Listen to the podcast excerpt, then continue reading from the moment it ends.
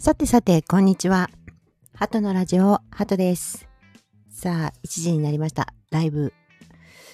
今週は、っていうか今日寒いですね。信じられない。もう真冬の寒さです。うーん。まあ、とはいえね、えー、カンドラ界は暑いですよと、ネットフィリックスが。感じがしております。はい。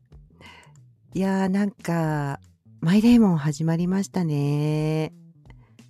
マイデーモン。いやー、ソンガンくんがもう、いや、もちろん、キム・ユジョンちゃんもすごい美しいですよね。やっぱ相変わらず。でも、ソンガンくんのなんか美しさって何なんだろうねと。うん。いやすっごい痩せたなと、まあ、痩せたっていうか多分絞ったんでしょうね。この悪魔の役だから。なんかこの今までのちょっとふっくらしたお顔のなんか可愛い年下青年みたいな役どころを脱却しようと ここでね切り替えてなんかこうちょっとセクシーな魅力もアピールしようかなっていう感じで絞ったのかなというふうに思いますよね。まだ出てきてないけどなんかすごい結構なフィジカルをお見せいただけるようじゃないですか？これから。どうですか？皆さんお楽しみでしょうと。うん。で、今日は、あの、インスタの方にはね、ちょっと書いたんですけれども、マイデーモンのお話と、まあ、最近見たカンドラのお話しようかなと思ったんですけれども、思ってるんですけれども、でもなんか、まあ、大体、多分半分ソンガン君で、半分あの、医師、チャジョンシクの話になるんじゃないかなというふうに、ちょっと思っております。うん。そろそろ年末がね、近づいてきて、それであのーキョンソンクリーチャーのね、まあ日程ももう決まったと。うん。で、キョンソンクリーチャーは、なんかあの、年末に第パート1。で、で年始にパート2。なんか去年のあの、グローリーをね、のなんか既視感があるんですけれども、どうですか？なんかデジャビュが、あのデジャビュが。なんか年またがされるデジャブが、みたいな。なんかあれうまくいったからかね。あの、あれがすごくうまくいったから、なんかそういう前半後半みたいな、そういうのにするのか、それとも内容的に、なんかそういう、ちょっと映画っぽく、年末年始の新春映画のように、こう、ネットフィリックスも毎年やろうかな、みたいな感じになってるんですかね。どうですかね。あ、あありがとうございます。こんにちは、こんにちは。ね、毎週毎週。うん。まあなんかすごく毎週にこだわってるわけじゃないんですけれども、うん。ハトのラジオの方はもう本当にいいものを、なんかこれを見た、見たらいいんじゃないとか考えさせられるものを紹介していきますっていう風にね、言ったりしてましたので、なんかまあなんとなくこう一週間ね、カンドラを見続けてると言いたいことも溜まってくるよねっていう感じでやってます。まあ時にはお休みしようかなとも思ってますけどね。はい。そうなんです。ね。なので、まあお気軽に時間が空いたら遊びに来るっていう感じで来ていただけると嬉しいなというふうに思っております。うん。それで、そう。で、あの、その前にね、あの、無人島のディーバの話も少しして、あの、無人島のディーバね、もうなんか、そう、ビジランテと、えっ、と、ユーネクストのワンダフルライフと、ワンダフルデイズと、あの無人島のディーバ。なんかもうちょっと、マイデーモンでもう吹っ飛ばされて、あの、ちょっとこなす感じになっちゃってる自分が悲しいです。本当に。韓ドラ見てるとそういうことってありませんか？なんかあの、本当に好きで、なんかあの、面白くて楽しみにして見てたのに、なんかもうつく大型新人っていうか、大型な企画が来ると、なんか全部そっちがなんかこう、おざなりになっちゃうみたいなね。なんかそういうことってないですか？だからビジランテとかも多分もうビジランテとか本当タイミングがちょっとあの確かに畳みかけるようにディズニープラスがねうんなんかこうムービングそしてあのねえっ、と最悪の悪に続いてもうどんどん畳みかけるようにねみんながこう足抜けしないようにビジランテっていう計画で来たんでしょうけどまあちょっと対抗馬が強すぎるよみたいなネットフィリックスの対抗馬がもう本当に、あの、ちょっと強すぎ、美女が強すぎるっていうふうに私はちょっと思っておりますが、どうですか？いらっしゃってる方。ねもし、あの、もしね、意見ありましたら、あの、全然コメントにしてくださいね。時々ね、ちょっと話に夢中になって見逃しちゃうんですけど、あの、拾います。絶対に。ね。なので、あの、本当に やられちゃってる。うん。ソンガン君にやられちゃってる。だ言ったじゃん、みたいな。だからソンガン君来たらもう何も手につかなくなっちゃうよと。12月あたりはもうそ、ね、11月、12月、もうソンガン、ソンガン君でこの締めくくる年末になっちゃうからっていうふうに言ったんですけど、だからちょっと不安だよ、私は、みたいな。キョンソンクリーチャーでね、パクソジュンに戻れるのか不安だよ、みたいな。ハンソヒちゃんすっごい大好きなんですよ。もうマイネームでね、やっぱりすまあもちろんいろんないいのに出てますよね。いいのに出てますし、分かっていてももう大好きだったんですよ。またこのソンガン君とのね、タッグで。うん、すごいあの面白い。最近にしては珍しい、なんていうのかな、現代の青少年の若者の恋愛っていう感じを本当にリアルにね書いてあるんじゃない書いてるんじゃないかなとあの Webtoon 原作にしては、うん、まあ Webtoon が本当にすごくリアルだったんでしょうねっていうふうには思いましたけれどもまああのでも決定的にねもうついていこうって思ったのはマイネームですねうんマイネームはもう本当に名作ですはいまあ、今度ねあ後のラジオではなんかシナリオがにグッときた作品特集とかやろうかなっていうふうに思ってます。はい。うん。だから、なんかその、無人島のディーバも、もうなんかこう、ね、義母が誰かも分かっちゃったし、そしてあの、ね、あの、何でしたっけ？名前も忘れちゃうというね。はい。あの、分かっちゃったしね。うん、で、なんか三角関係も、なんかどうやらお兄ちゃんが、その、ちょっと落ち着きそうだし、みたいな感じがしてきてますよね。うん。それから、あの、主演のね、あの、木波も、あの、主人公のね、まあ、デビューしていくんだろうと。うん、ちょこちょこね、新しいエピソードありますけれども、なんか安定して安心してこのまま突っ切るのかな、12話だしっていう感じで、なんとなくこう、私の中ではもう前でも前でもってなっちゃってますと。うん、そう。だからビジランテもすっごく面白くなってるんだけど、うーん、なんかちょっとだれてきちゃったかなっていうふうにね、思ってますね。だからタイミングって大事よっていうことですよ。で、ワンダフルデイズはめっちゃ面白いです。もう唯一の癒しっていう感じ。うん。そう。だから、あの、ワンダフルデイズね、もうまとめてみるといいよ。なんでかっていうともう、なんかめちゃくちゃな放送スケジュールになっちゃってるんでね。ワンダフルデイズって。うん、韓国の野球の延長の関係で、あのどんどんどんどんね、あの、今週お休みします。やっぱり。今週お休みします。あ、で、今週は2つ載せます。みたいな。そういうことになっちゃってるんですよ。ちょっと待ってくださいね。うん。そう。あった、あったか、なんて言うんでしたっけ？あ ったかスリッパみたいな。なんかそういうのを履きました。あまりに寒くて。うん。そう。だから、でもね、ワンダフルデイズはやっぱりチャウヌーとね、あの二人のケミがいいし、もう本当になんか今このいろいろ起きているカンドラ界の中でなんかほっと一息っていう感じで、普通のラブコメで楽しいです。ということですね。それがまあ、うん、だから UNEXT やっぱちょっとお休みするかもっていうふうに思ってます。で、えっ、ー、と、マイデーモンね。うんうんうん。みんなマイデーモンがいいよねと。マイデーモン、やっぱキム・ユジョンちゃんとソンガンっていうこの組み合わせがこんなにもね、いいとは思わなかったのが、まあ正直な話、一つは。うん。なんかキム・ユジョンちゃんって、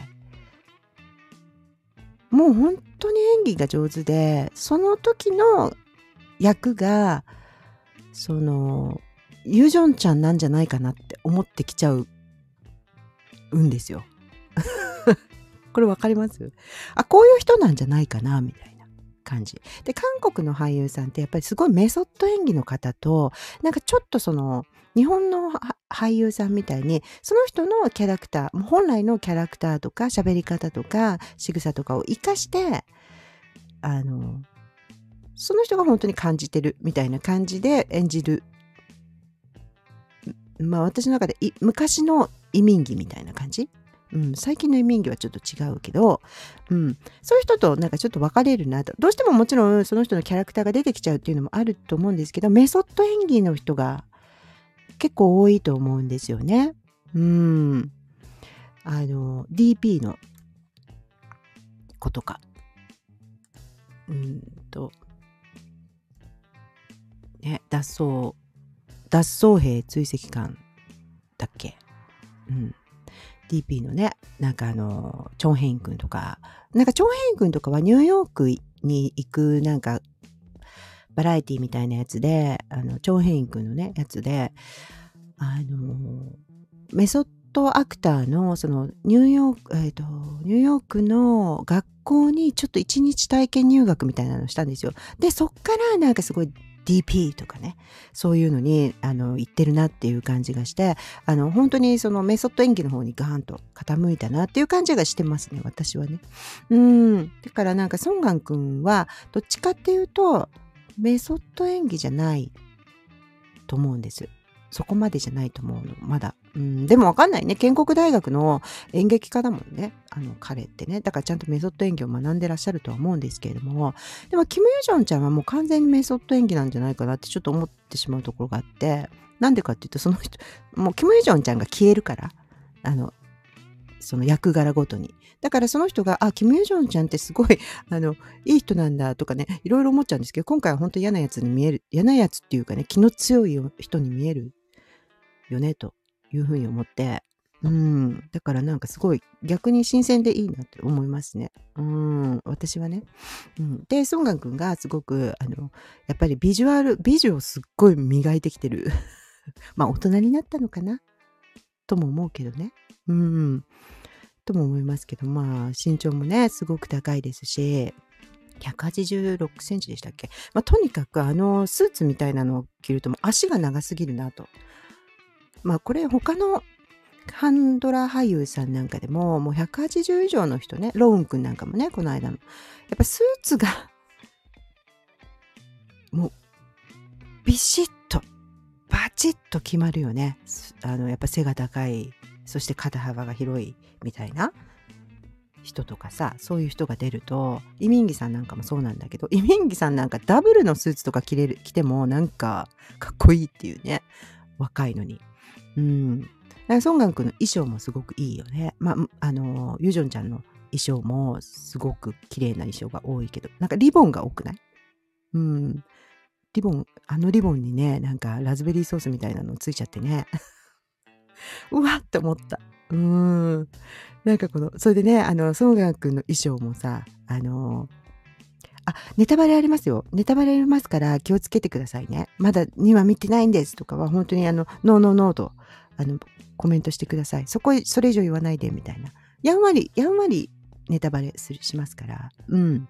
ちょっとしたエピソードとかはね。これはネタバレを楽しむライブだから。うん。それで、あの、ソンガン君もね、あの、すごくあの、白、あの、あの衣装の仕組みどうなってるんだってすごい思っちゃったんですけども、なんか下が白で、上がちょっとハーフのジャケットあるじゃない。上が黒のなんかジャケット。あの二重構造すごいよね。どこのジャケットなんだろう知りたいとか思ったんですけれども。あのね高級そうなジャケットにね硫酸かか塩酸硫酸？かけられてボーって燃えてるっていうね。わあもうこの衣装のね衣装提供っていうか衣装がすごい。衣装を無駄にするっぷりが1話からすごい。ね12話からすごいっていうふうに思いましたね。うん、それからあのー、まあ悪魔だからその視覚効果っていうのね。CG 効果っていうんですか。それすごく使っていますよね。そしてやたら水が出てくる。水のシーンが多い。ね、で1話の最後のあのユジョンちゃんの方にこう能力があの移ってしまってだけども手を握ると多分能力を使えるんでしょうね。うん、ユジョンちゃんはまだなんだこれはタトゥーがみたいな風になってそれであの使い方とかわからないみたいな感じですよね。うん、だけどあのソンガン君はもう使い方分かってるからユジョンちゃんの手を握ればその能力を自由に使えるっていう感じになってる合ってる？時々ねあの間違ったことも言いますよだって私あの無人島のディーバの話があっちゃこっちゃして申し訳ないんですけど、無人島のディーバであのおばあちゃん出てくるじゃないですか。それであの方がすごくあの地方症になっていて、自分の娘なんだね。あの娘の、あの、ユンランジュを自分自分がユン・ランジュだって思い込んじゃっていろいろ語ってたっていうのをああれなんかユン・ランジュがすごく年取った時のなんか回想シーン的に入ってるのかなっていうふうに最初言ってたんですよ。最初の方のラジオで。でも実はあのお母さんだったっていうね、うん、お母さんが渡したあの鍵鍵みたいなのなんだろうね。全然想像ができない。それそれぐらいだよね謎は今。うん。だからなんかそういう感じでね、間違ってるかもしれないんですけど、今、今のところ、マイデーモンではそういうセッティングになってるのかなというふうに、ちょっと思いますよね。だから彼女とこう、彼女に触ってないと能力が使えないのかなっていうね。うん。うん。で、で、唯一、そのユジョンちゃんが能力を使ったのが、その1話の最後で、なんか多分感情的にこう、はって高ぶったら、波がパサーってなって、波のなんかね、もうディズニー界みたいな、モアナ界みたいな、あの、水しぶきのアーチができるっていう。あれすごく素敵じゃなかったです？あの、視覚的に。めちゃくちゃもう映画、映画みたいに私あのシーンがすごい気に入りました。めちゃくちゃ綺麗。うん、視覚的にはね、そのストーリー的な話じゃなくて。で、結構、結構さ、こういう過去物のやつで、過去はそこまで関係なくてっていう風になると、最初にこの設定の説明をしなくちゃいけないんですよね、1話っていうのは。あの、つかみだから。それで、結構私、皆さんどうですか？私ね、結構いろんなドラマ見てても、1話2話、うん、ともすると3話ぐらいまで我慢みたいなドラマありません？パッとは思いつかないけど。うん。なんか3話ぐらいまで、うん、大丈夫大丈夫、きっと面白くなるよ、みたいな。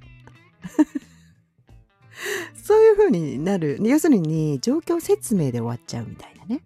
うん。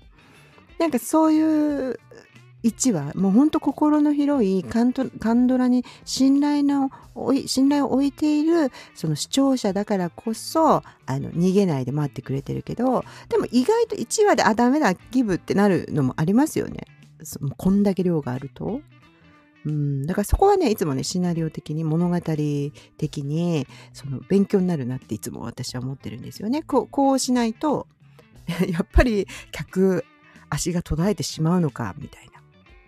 うん。あ、こういうことか、客足が途絶え、あの、そこで席を立っちゃうっていうかね、映画だったら。なんかそれは映画だと、うんと、映画っていうのはシナリオでは、なんかこうタイトルが出るまではアバンって言うんですよ。なんか導入部分みたいな感じね。それで30分のとこで必ずプロットポイントっていうのがあって、そこでお話を変えなきゃいけない。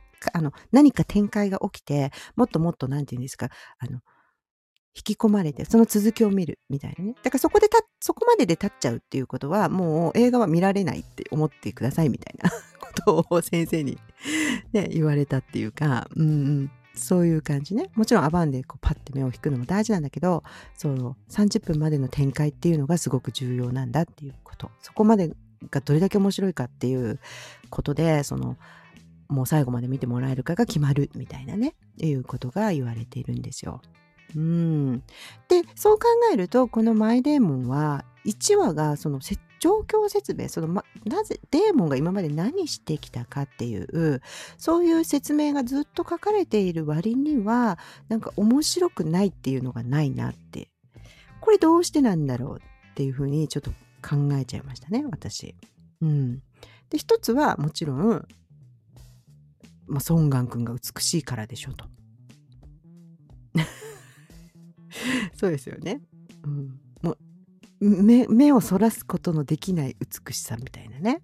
うん、だってソンガン君がさいろんな衣装でさあのいろんなメイクでさいろんな髪型で出てくるからね誰でもちょっとなんていうんですかおカタログ的に面白いっていうかね。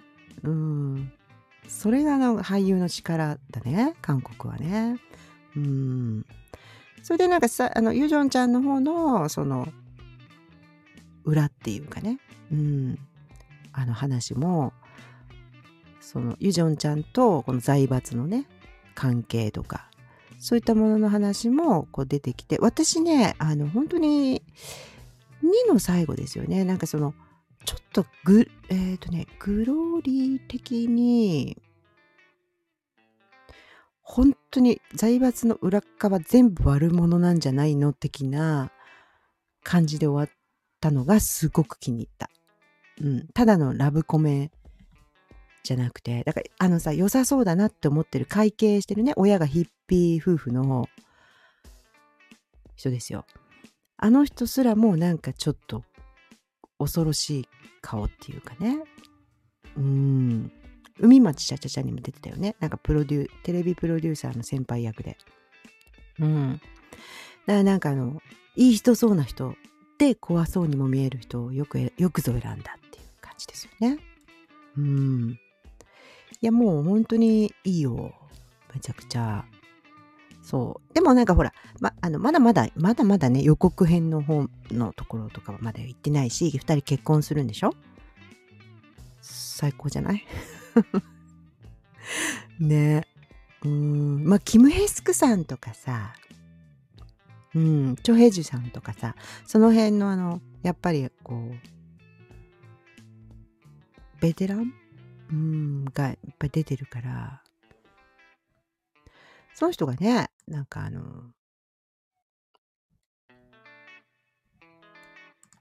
ちょっと待って、えっ、ー、と、無人島のディーバで、と、ギホたちのお母さん役やってる人、いますよね。あ、いるよね。その人が、今度は、秘書役やってるもんね。この人本当によくいろんなのに出てない？いろんなのに出てるよね。いやーもう本当に。あ、この人か。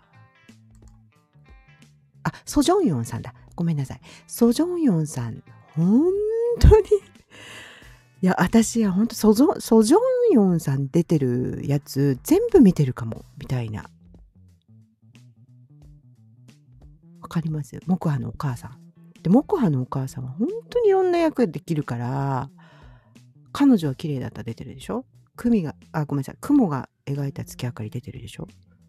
被告人でしょ？よくおごってくれる綺麗なお姉さんでしょ？ある春の夜にでしょ？私が見たやつだったよね。それか、あ、ブラームスが好きですか？とか、あなたに似た人、その年私たちは気象庁の人々、グリーンマザーズクラブ、刑事6、財閥家の末息子、車輪、愛とりと無駄な嘘、マイデーモンと。いやいや、もう、ほぼ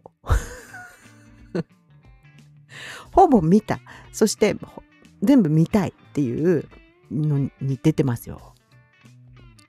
信じられないのが、この人、まだ48歳とかなの。いやもう、わかんない。年齢。で、この旦那さんもね、あの、結構いろんなのに出てますよね。でも悪い役で出てることが多かったなと思うんですけれどもね、イ・ジュンオクさん、カン・サンド役、お父さん役ね、無人島のディーバの。うん。で、この人、ソ・ジョンヨンさんは、今回は兵将ということですよ。うん。でもさ、あの、そんなこと言ったらね、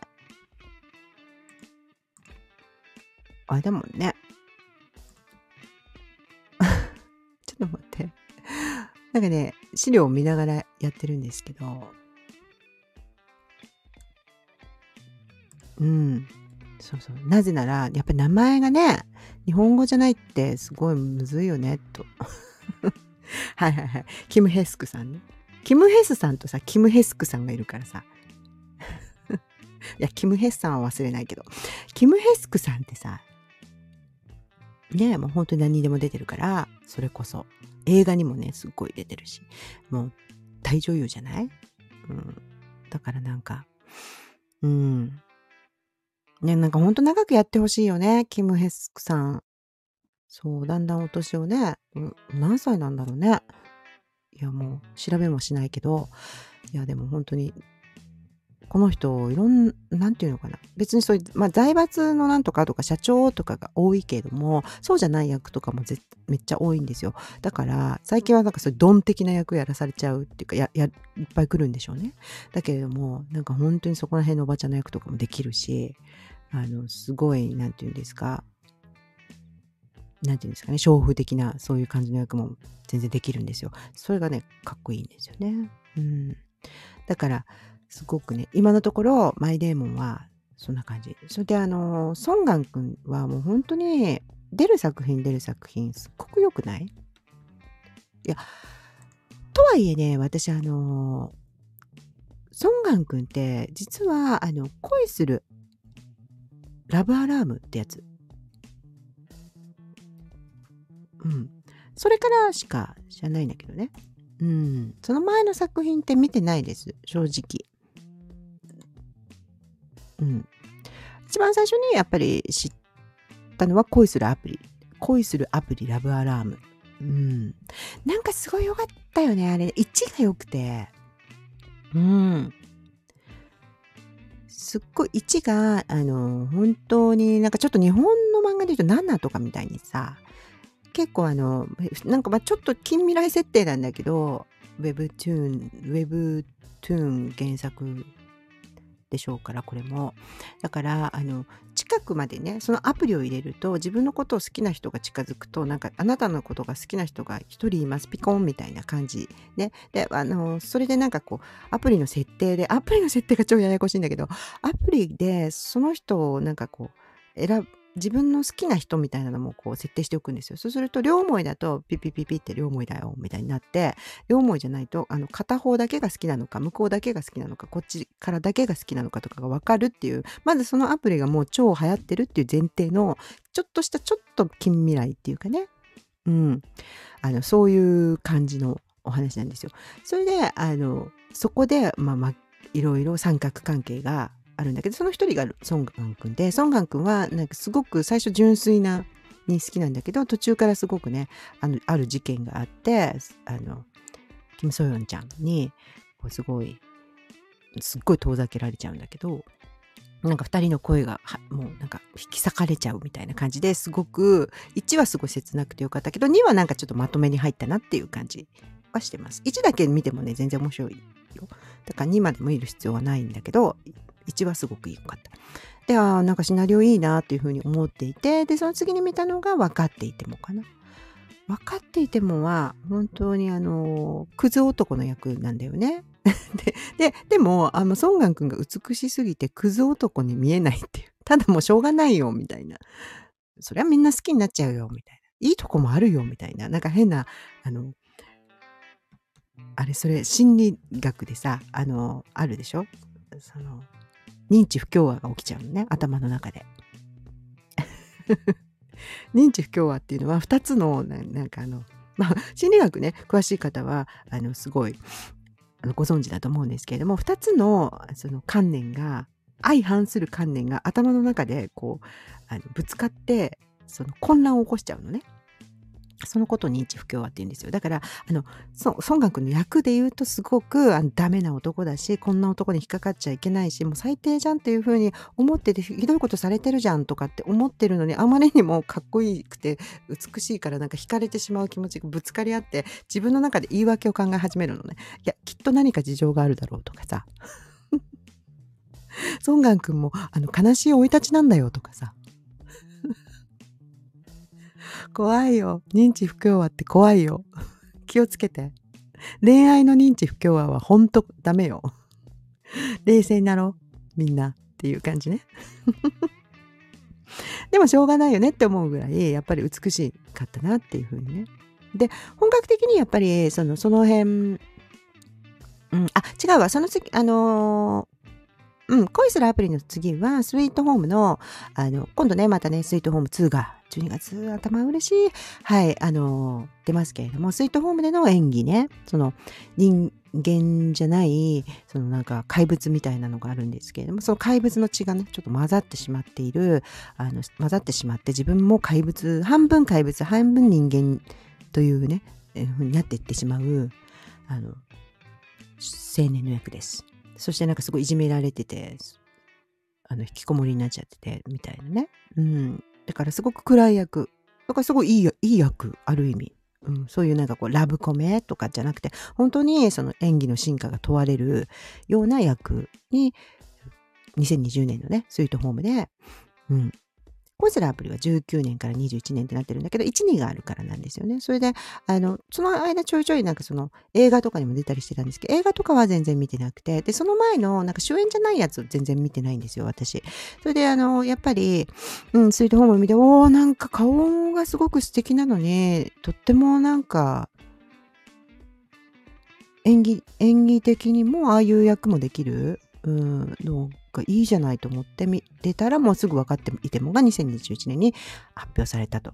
だからその分かっていてもでの演技っていうのももう完全素なのかいって思っちゃうぐらいのね。うん、でもやっぱりメソッド演技なのかな。うん。だからその恋愛にねコミットはしないけれどもその恋は本気でするみたいな現代の男の子のね、役。うん。ハンソヒちゃんが捕まえるのか捕まえないのかっていうね。だからその女の方のコミットがすごい問われるっていう、そのドラマで、なんか原作とはだいぶ結末が変わってて、あの結末込みで私はすごい好きだったんですよ。原作読んでないんですけども。そして原作の方がもっとクズ男なんですって。と、あの、漫画ファンの人のコメントがたくさん載ってました。うん、原作はもっとクズだよっていうね、風に言ってましたね。うん。だけどみんな好きだったんですって。大人気だったんですって。それ、見たくなってきた。Webtoon を見たくなってきた。はい。でもまあ、なんかそういう、そういう恋愛しちゃうよね、20代の頃っていう、なんかその10代とか20代の頃の、あの、気持ちをすごく思い出すような、うん、ドラマでそのその瞬間っていうのがすごいその若者の瞬間っていうのがめちゃくちゃよく描けてるなというふうにこのこの素敵なね男性が現れてその人は全然コミットしてくれないんだけれどももう常に誘惑されてしまうっていうそのハンソシちゃんの演技もうまいしソンガン君の演技もうまいっていう感じね。うん。でした。そしてナビレラね。同じ年に出てナビレラあのバレリーナの役でしたよね。うん。まあ、あれはおじいちゃんのえ、え、おじいちゃんがさ、よかったから。うん。そう。で、そこのソンガン君。おじいちゃんが主演だよね、あれはね。でもね、あの、正直なところ。うん。でも、ソンガン君はなんかすごくいい役ところでした。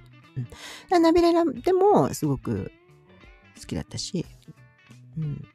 そしてもうマイデーモンでしょあ、気象庁の人々ね。ちょっと忘れてた。気象庁の人々もね、見ました、見ましたけど、あれはちょっとなんかこう、ティピカルな、可愛い年下女子、あ男子みたいなのを、あまりにもね、うん、なんか何の深みもない、それはラブコメだからしょうがないけど、うん、なんか、さらっと見るドラマだよね、みたいな感じで、なっちゃってましたね、私の中ではね。だからすごく作品としてはすごく孫悟空を見たりするのにはすごく目の保養になっていいけどあのそしてあの気象庁の中の人たちみんな美しいからすごくねいいけど作品としてはそこまでってなってました。うん。そう。それでマイデーモンだからさ、あの、マイデーモンもなんかああいう風になると嫌だなと思ったけど、やっぱりさ、気合が入ってるよねというふうに思いましたね。この2の終わりの感じっていうのがちょっとなんかちょっとサスペンスが混ざってくるのってそんなにすごく好きではないけれどもでもああいう感じでもっと深く深く掘り下げていくみたいなねその2人の状況を深く掘り下げていくっていう風になるんだったら私はもうすごい大賛成でちょっとなんかこうヒヤッとした感じでいってほしいなと思います。タンタンタンタンテンポよくあんまりいかなくてもいいんでうーん大丈夫だよ。ソンガン君とさ、ユジョンちゃんがさ、ずっとあの衣装替えで出てくるだけでもさ、あの、目を引くから、うん、だからなんかこの恋愛カタログみたいにな らなくていいし、なんかこの8話みたいな、8話で絶対くっつくとかさ、そういう感じとかならなくてもいいから、すごい深みのあるドラマプリーズという風にね、そうなっていくといいなぁとうん、思っている。だから、みんなにね、これを説明するのがすごくあの難しいんですけれども、何がそんな気に食わないねんみたいなね。何をイチャモンつけてんねん、いつもっていうふうにお思いになる方が やっぱいらっしゃると思うんですけれども、でもあるんですよ。なんか私のこの心のスイートスポットにね、パンと入るドラマっていうのがあって、うん、なんか、トッケビとか、トッケビほどじゃないけど、ある日、滅亡が私の玄関から入ってきたでしたっけ？あ、あっちと、ああいう系とか、うん。それから、先輩その唇塗らないでとか、同じラブロマンスでも、なんかこの二人のバックグラウンド、どうしてそういう行動に出るのかとかね、どうしてそうなのかっていうのがすごくもう仕方ないよね。と仕方ないそういう行動に出ちゃうのは仕方ないよ。それが怖いのは仕方ないよってみんなが共感できる、うん、そういうあのドラマってあるんですよ。でそっち系に行ってほしいなと思っているんですね。うん。そう。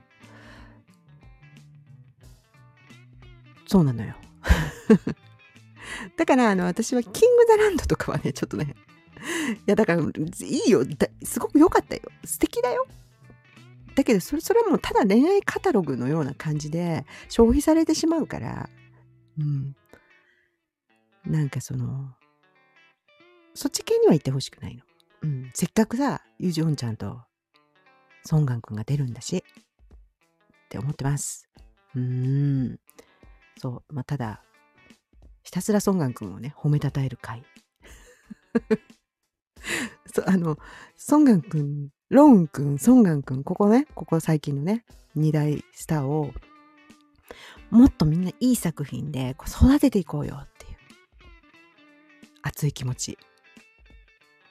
ねあんま無駄遣いするのやめようよって思ってる。今んとこ大丈夫みんな。今んとこ大丈夫だけどまあねうん。と思ってるの。うん。そう。で、ソンガン君はさ、あの、やっぱりかなり実力派じゃないですか。ね。29歳で、それであの、まあ、ビジュアルとかフィジカルっていう面が優秀だっていうのは、まあもうそれも誰でも周知のね、その、事実であってさ、だけどちゃんとあの大学でさそのねきちんとその何でしたっけあの演技を学んでさ建国大学。BTS のさジンくんと同じね大学ね。うん。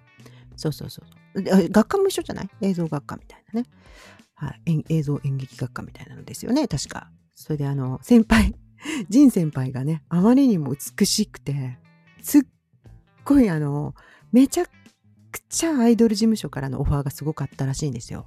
ソンガン君は。うん。ジン君もね、いっぱいなんかこう、ストリートキャスティングみたいなのを、あの、受けてたらしいし、あの、ビッグヒットもストリートキャスティングでね、入ったんだけど、だけど、あの、すごいアイドルの方、何にもしたいことなかったらしいね。ソンガン君は。だから、なんかこう、アイドルもいいのかなみたいなね、感じで、ちょ、ちょっと検討しようかなと思ったんだけど、BTS のジン君がアイドル事務所に入ったっていうのを聞いて、あ、もうあれぐらいじゃないと入れないんだな。ああのぐらいの美しさじゃないと入れないんだな。僕はダメだなって思ったっていう、いう不思議じゃない？どっちもすごいけどとか私思ってて。なんかわかんない。あの、レベルの高い、その、なんて言うんですか。レベルが高すぎない？その、あの、なんていうのかな。謙虚さっていうかさ、その、自尊心。もうよくわかんないとか思って、そのレベルだと。私はね、うん。なんかさ、ジン君を見て、あ、僕なんてダメなんだなって思思う、僕はもうアイドルでは無理だなって思うソンガン君っていう、このレベルの高いさ、自尊心の、あの、競争わかんない。もう、どっちでもいいよみたいな感じ。だけど、それであの、ね、あの、恋するアプリのね、あの、900倍のオーディションで勝ち抜いて、その役をついたと。その役にね、ついたということですよね。そう。だからさ、もうそれ、それぐらいのさこうやっぱりこう運命がその彼をさ俳優にしようとしてるしはねもうそうなるしかないないじゃん別に選んでなくてもそうなっちゃうんだからだからやっぱりそういうねどんどんどんどんいい役者っていう風になっていってほしいなと思っております。ねだからこれ今後マイデーモンまた今度はね毎週マイデーモンの話になるんじゃないって 思います。このライブでは。うん。というね。いやー、楽しいね、やっぱりね。うん。でももう、だいぶ大人の顔になってきましたね。うん。もう、お母さんの目線。ね。いやー、ほんとほんと。皆さんも、ぜひぜひ楽しみにね、してください。またね、これはアーカイブに残します。あ、そうそうそう、お知らせね、するの忘れちゃったんですけれども、なんか Spotify にね、載せる方法が分かったの。このライブを。結局このライブのアーカイブを載せればいいの。っていうことがシンプル。いやいやダウンロードできないと思ってたらできたんですよ。だからね、徐々にあの日にちごとにアップデートしていってますから、Spotify でもやっぱり聞きたいなっていう人はもちろんあの、Spotify できアーカイブを聞いてくれてもいいんですけど、ライブではもちろん聞けませんので、このスタンド FM オンリーなのでね、ぜひぜひね、フォローして、あの、参加してね、うん、聞いていただければなと思います。日曜日のね。なんか私、この時間帯がすごく好きで、うん、なんかね、ポッドキャストはね、実はね、日曜日は、あの、朝と深夜がみんな聞いてますよ、みたいなお知らせとか来るんですよ。でもね、私、日曜日の午後のこの時間にお茶飲みながらなんか話すっていうのすごい好きなんですよ。だから、そういう人のための番組でございます。お勉強なんかしながら聞いて。と思ってます。はい。うん。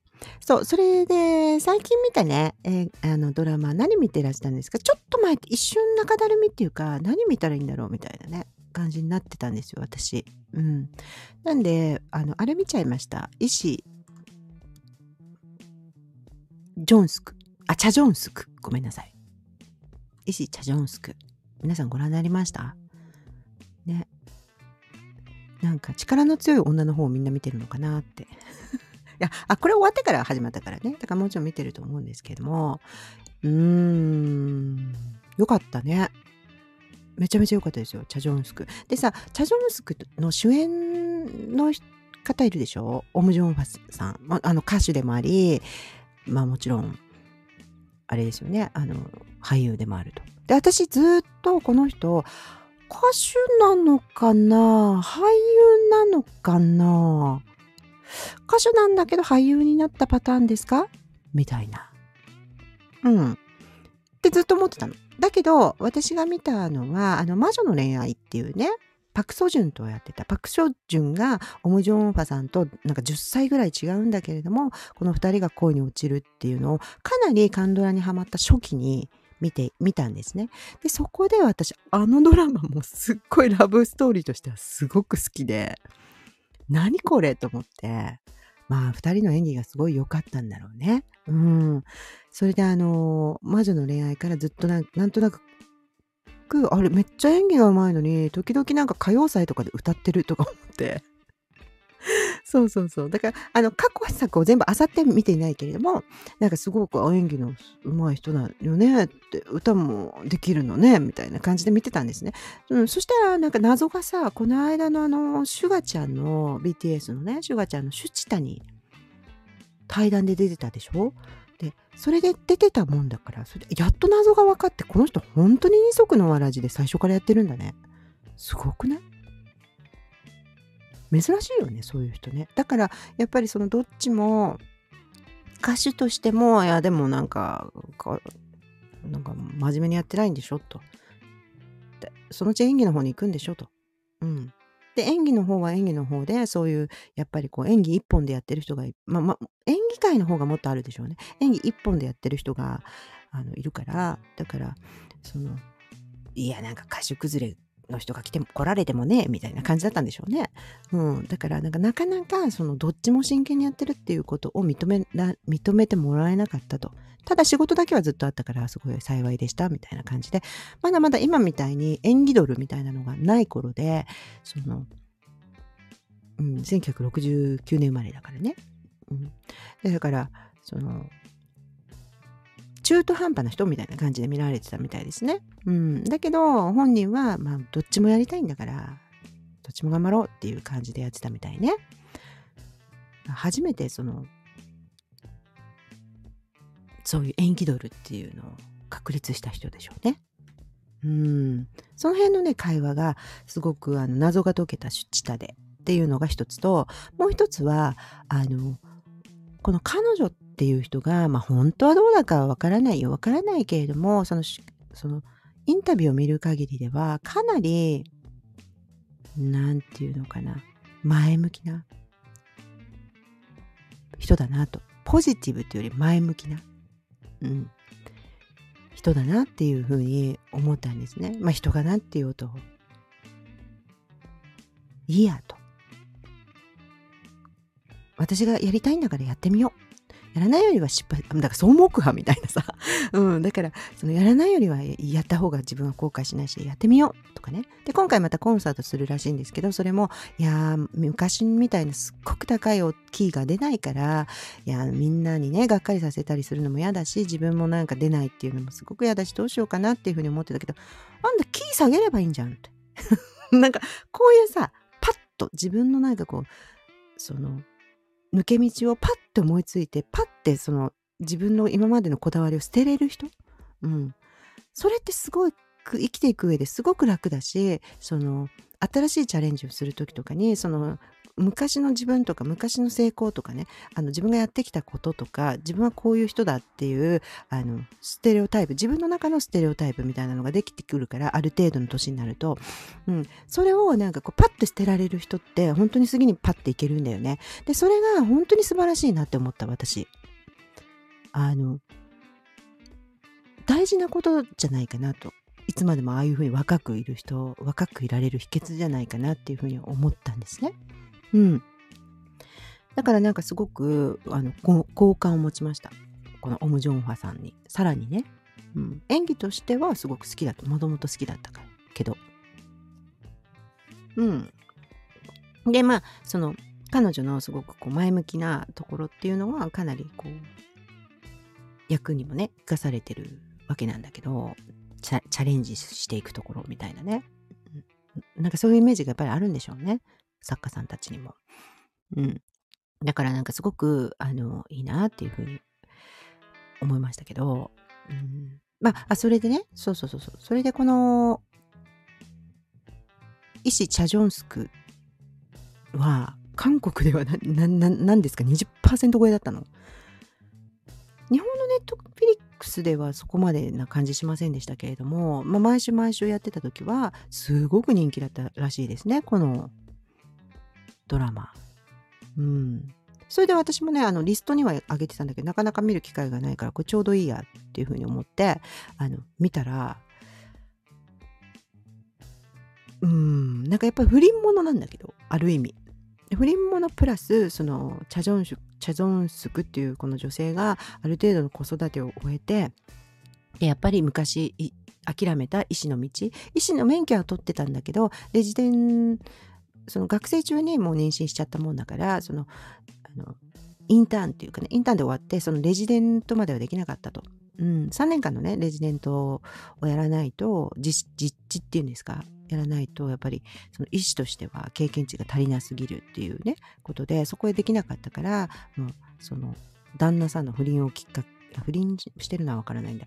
えっと、なんで、何を、あ、自分が肝臓が悪くなって、肝臓の移植手術を受けたのをきっかけに、その、やっぱりレジデントやりたいって言ってね、もう一回一から学び直すっていう、そういうお話なんですよ。だからこの感じっていうのが、そのオム・ジョンファさんの感じっていう、もともとのね、感じっていうのに、すごくマッチしていて、あの、あ良かったのかなっていうふうに思いました。それからなんか意外と、そしてですね、この不倫のやり取りとしてもかなり深く書いてあって、その心理描写がね、その不倫相手の心理描写、不倫された方の心理描写、旦那の、あの、なんで選べないのみたいな、そういう心理描写とかね、そういうのもすごく詳しいっていうか、すごくなんかリアルに書いてあって、作家さんは経験あるのかいぐらいの 感じでね、うん、書いてあって、なんかそれもね、すごく良かったよ。すっごく良い、あの、結末だし、うん、そう。結末もね、すごく、こう、なんか落としどころっていうのもすごく良かったと思います。その彼女が本当に自分を見つけていくって。その女性って本当にいろいろあるよねって。本当に多分、まあ男性もいろいろあるかもしれないけどさ、やっぱりずっと仕事一筋とかじゃでいけないからこそ、女性は。この間のセックスシティのあのシャーロットのね、話と一緒ですよ。男性が思っている、この、これぐらいのことを手伝えばいいんでしょ？みたいな。ここれが君たちの仕事でしょ？みたいな感じで言うことは、本当に超ミニマムなんですよ。ミニマムなことなんですよ。なんかフェミニストみたいになってるけど、まあまあ女性だからね、女性の味方です。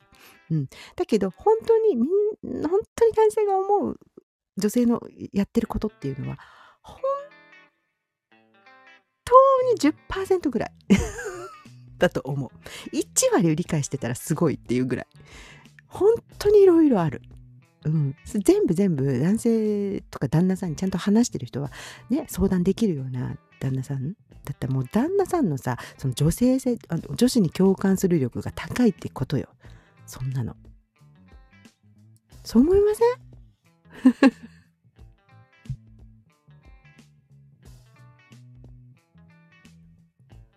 ね。私はそう思う。なんか友達みたいなね、旦那さんみたいな。女子、女子みたいにこう、お話できる旦那さんみたいな人が、だったらさ、それはもうよくわかってると思う。うん。だけど、本当にね、いろんなことがあるんですよ。なんか出産一つ、育児一つ、仕事一つ、恋愛一つ、とっても、めっちゃいろんな経験をするんだよね。女子は。だからその、そこに自分の人生を見つけていくっていう風になった時に、その彼女のね、生き方っていうのが一つ参考になるし、あの、どんなに遠回りになっても、どんな年齢になってもチャレンジしていくっていうことがあなんかちょっとネットワークが不安定だったかな。ごめんなさいね。うん。アーカイブの時に、えー、切っちゃうかも。今の話。うん。だから、今ね、ちょっと話したのは、その、あれです。だから、すごい、オンマって大変だよね、と。オンマって、オンマだって夢を持ちたいよね。みんな、あの、オンマの大切さを分かりなさい、みたいな話じゃないよって。このチャジョンスク。うん。石チャジョンスク。すごく良かったから、ぜひぜひご覧になってくださいっていう感じですね。うん。はい。今日はね、なんか、だから、まあ予想通りですね、ソンガン君とチャジョンスク、オムジョンファさんのお話。ね。人通りしておりますけれども。皆さん、聞いてくださってありがとう うん、コメントしてね。うん、コメント、な、なんだろうね。どっかでつながってたらいいんだけど。ね、インスタのお名前と、この登録してくださった名前が一緒だったら、もしかしたら気づいたりもするんですけれども、気づかないで違う人に話してると思ってね、やってるかもしれないけど、別にいいと思います。はい。だからなんかこう、もうマイネームじゃなくて、マイ、マイネームとマイデーモン私が好きなの、前がよく出る、つくな、みたいな。はい。前でもね、これから追っていこうという感じです。無人島のディーバに関してはもう全部終わってからにしようかなっていうふうに思ってます。ね、面白いけど。はい。ノートの方と、インスタグラムのストーリーの方に、えっ、ー、と、ライブのお知らせが上がるよっていうことと、それから Spotify の方にね、えー、ライブのアーカイブを載せられるようになったので、それをね、えー、お知らせしておきますっていう。ことです。でもね、えー、スタンド FM もね、フォローしてくださったり、いいねしてくださったら嬉しいです。はい。そんな感じでございます。はい。あ、あとね、重大発表はね、インスタの、あの、投稿変えます。今何してる人かわかんないもんね。うん、皆さんを見習ってもう少し真面目に投稿の方をイラストだけ載せてたんですけれどもちゃんとあのラジオのねタイトルとあのイラストを合わせてちょっとずつね12月ぐらいからこう変更していこうかなっていうふうに思ってますので、えーと、また前回と同じ回前見たよみたいなのあると思うんですけれども、まあ、ご了承くださいあの最終的に綺麗になってればいいかなっていうふうに思っておりますみんな上手だよねああいうのやるのねうん勉強します。学びます。はい。ということで、えー、今日はね、5分前になりましたので、何か皆さん話し足りないことありますか？話しておきたい、話したいです、みたいな。今日はコーヒーを飲みながらやっておりました。うん。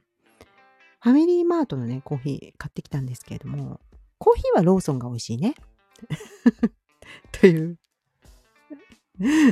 TMI を、私の TMI をお伝えして終わりにしたいなというふうに思います。4分前ですけど、皆さんまた1週間楽しいカンドラ生活をお送りください。ね。それでは、ね、寒くなってきたんで、お体にお気をつけください。そして楽しく過ごしてね。それでは、See you! あ、今来てくれた人いたの？ごめんなさい。今終わろうかなっていうお話でした。詳しくはね、アーカイブは、あの、Spotify と、えっ、ー、と、ノートにね、と、ももちろんこのスタンド FM にも載りますので、あの、アーカイブ見てください。大体ライブはね、やっぱりこの時間がね、あの、よっぽど日曜日に何かない限りは、この時間にやっております。1時ぐらいにやっておりますので、あの、あれしてくださいね。あの、いやいやいや、2時ぐらいがいいです、みたいな。そういう意見とか、あの、ネタバレやめてください。あ、ネタバレやめてくださいはもう言うこと聞かないんですけど、私は。あの、ネタバレするっていうためのライブなんでね。だけど、あの、ここまではちょっと言わないでとかは全然メッセージください。で、インスタの方でもいいです。何曜日にやってくださいみたいな感じがあったら、あの、すぐするっていうよりは、みんなそういう意見が多かったら、あの、時間帯とか、そういうのはまた、後々変更するかもしれませんね、っていう話でした。はい。それじゃあ、あの、ね、せっかく来てくださってすいませんね。はい。また来週お会いいたしましょう。それでは、See you!